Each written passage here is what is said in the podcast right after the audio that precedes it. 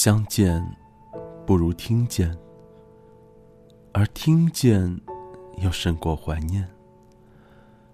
我是鬼边士，这里是邻居的耳朵有声电台，这里是鬼边士的黑白格子间。我们好久不见，在做今天这一期节目的时候呢。我有收到一些听众的留言，其中有一个听众跟我说，他挺喜欢我的节目的，但是总觉得有时候听着会显得有一些矫情。其实我特别不喜欢“矫情”这个词儿，所以我一直在反思。然后也有人会告诉我，你的节目啊，很多时候不是关于青春。就是关于爱情。那有没有可能来做一期关于亲情的节目呢？所以基于这个原因，我今天这一期节目做了一个关于父母的专题。节目的名字叫做《总有一个人要先走》。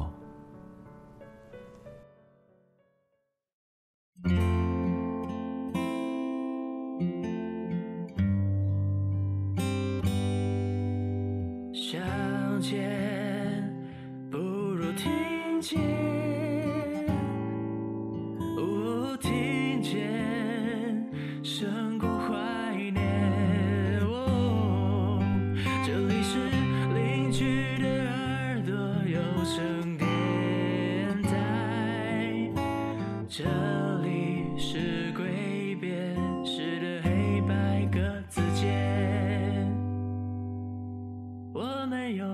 久不见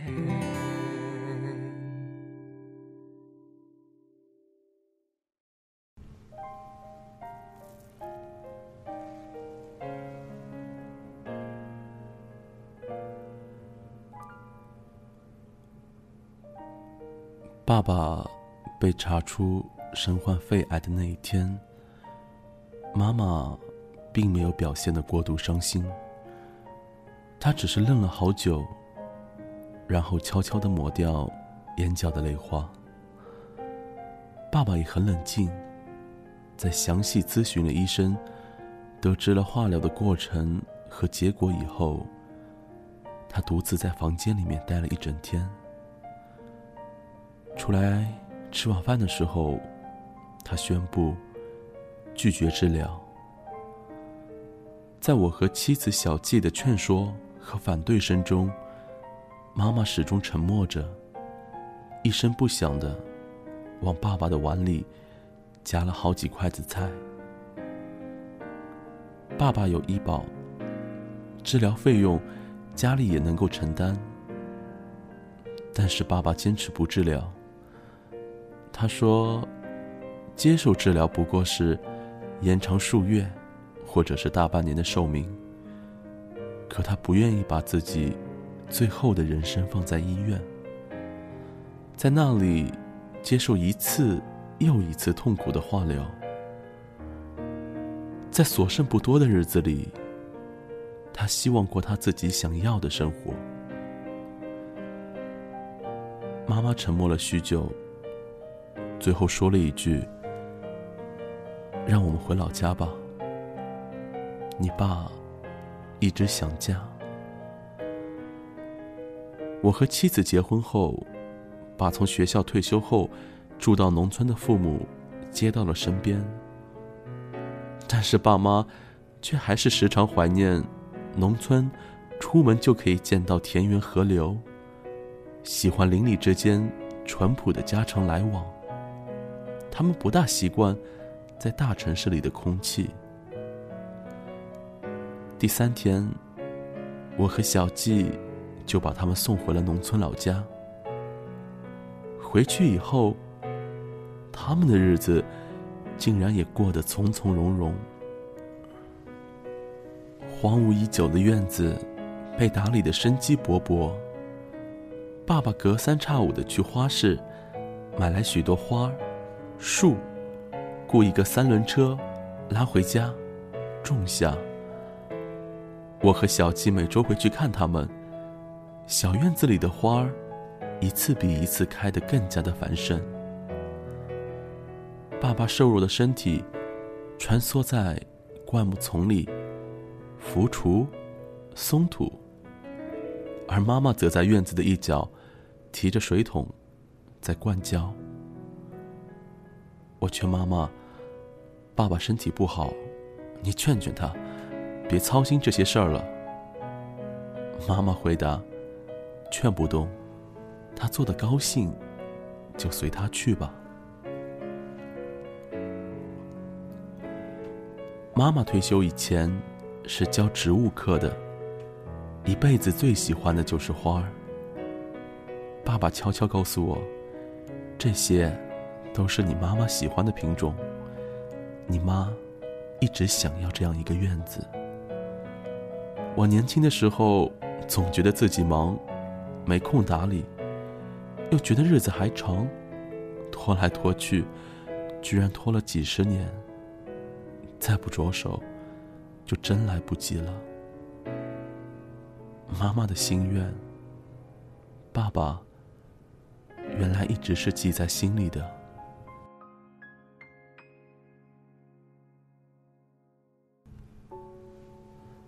饭桌上，我看见爸爸，并没有因为生病而忌口肉和辣椒什么的，只要他想吃，妈妈都会给他做。临走前，我问爸妈，要不要再跟我回去？爸妈拒绝了。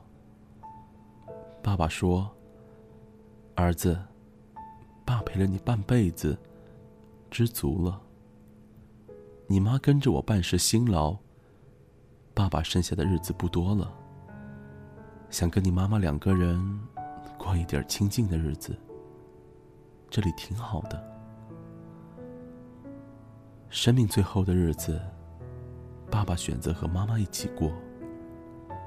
我和小季呢，每个周末也都会一如既往的回去看他们。一个周末。妈妈提前打电话过来，通知我们不要回去了，说有个亲戚要结婚，他们要去参加婚礼，不在家。事后，我从姑姑的口中得知，爸妈呀，其实是去旅游了。他们在云南待了八天，怕我跟小季不同意，于是两个人才商量好，瞒着我们。我生气的责怪爸爸，对自己的身体不负责，也责怪妈妈太纵容他了。而妈妈后来跟我说：“你爸日子不多了，我们就尊重他，让他把想做的事情都做了吧。人呐，活一辈子，终归是要走的。如果能够做到不留缺憾。”那就很完美了。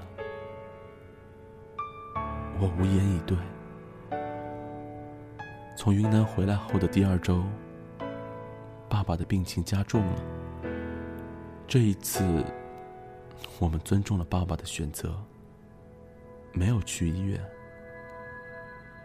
爸爸在自己的家中，在我们的注视之下，平静的离开了人世。临走前，爸爸轻轻的叫了一声妈妈的名字。妈妈把手递给他，两双干瘦的手握到了一起。十几分钟后，爸爸走了。在爸爸的葬礼上，妈妈井井有条的打理着事务，虽然悲伤。但情绪没有失控，他还用瘦弱的手臂环着了我，然后因为压抑哭泣而抖动着肩膀。妈妈说：“不要哭，你爸走了，在那边就再也没有痛苦了。只是几个小时以后。”送葬的队伍散去，妈妈还不愿意离开。他让我和妻子先回去，你们走吧。我想在这儿安静的陪陪你爸爸。地底下黑，他一个人太孤独了。爸爸离世后，妈妈开始旅行。短短的半年时间里，去了三亚、南京和杭州等地。回家看妈妈的时候，她翻开自己的旅游相册，我看见。在云南时，虽有病态，但却一脸满足的爸爸，握着妈妈的手，站在洱海前。我看见他们在大理的小巷中，悠然并肩的前行。我还看见，在妈妈后来独自去了许多景点前的照片里，妈妈手上都拿着一张他们的合影。妈妈说：“这都是你爸爸生前想去的地方，他来不及去了，我把他带过去。”这时，我才第一次读懂了父母之间的深情。每次在医院里看见那些求生不能、求死不得的病人，我就庆幸当初没有让你爸遭罪。我了解你爸，一辈子最要尊严。他不怕死，就怕走的不体面。你爸走，我是最伤心的一个。可是我宁愿看着他高高兴兴的走，也不愿意看着他活着受罪。我相信换了我，你爸也会这样做。妈妈说着：“每个人最后都是要走的，就像一条河、一条溪，最后都要流向大海一样。我愿意他从从容容的躺过去，在那儿等着我。爸妈的爱情像一片无言的沃土。”没有花哨的张扬，不需要浅薄的表达，却是彼此人生最可靠、最实在的根基。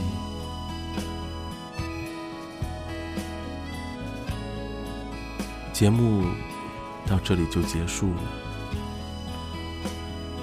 我不知道听到这里，大家有没有试着问自己？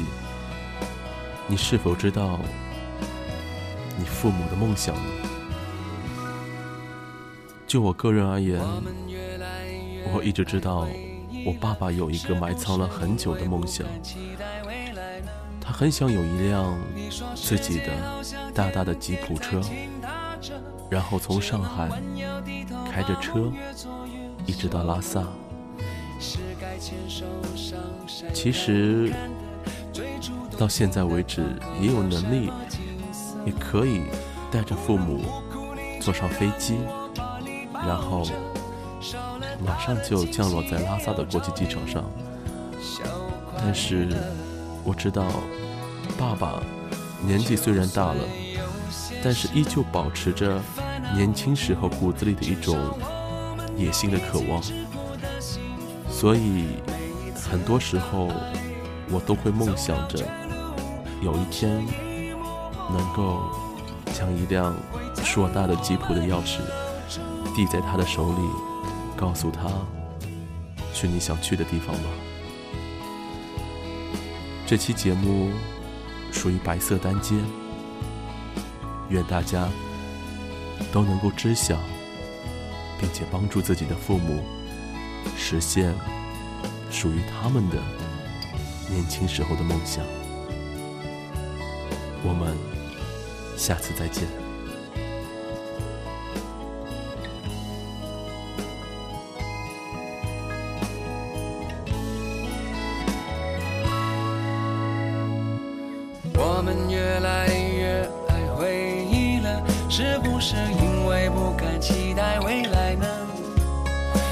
说世界好像天天在倾塌着，只能弯腰低头，把梦越做越小了。是该牵手上山看看的，最初动心的窗口有什么景色？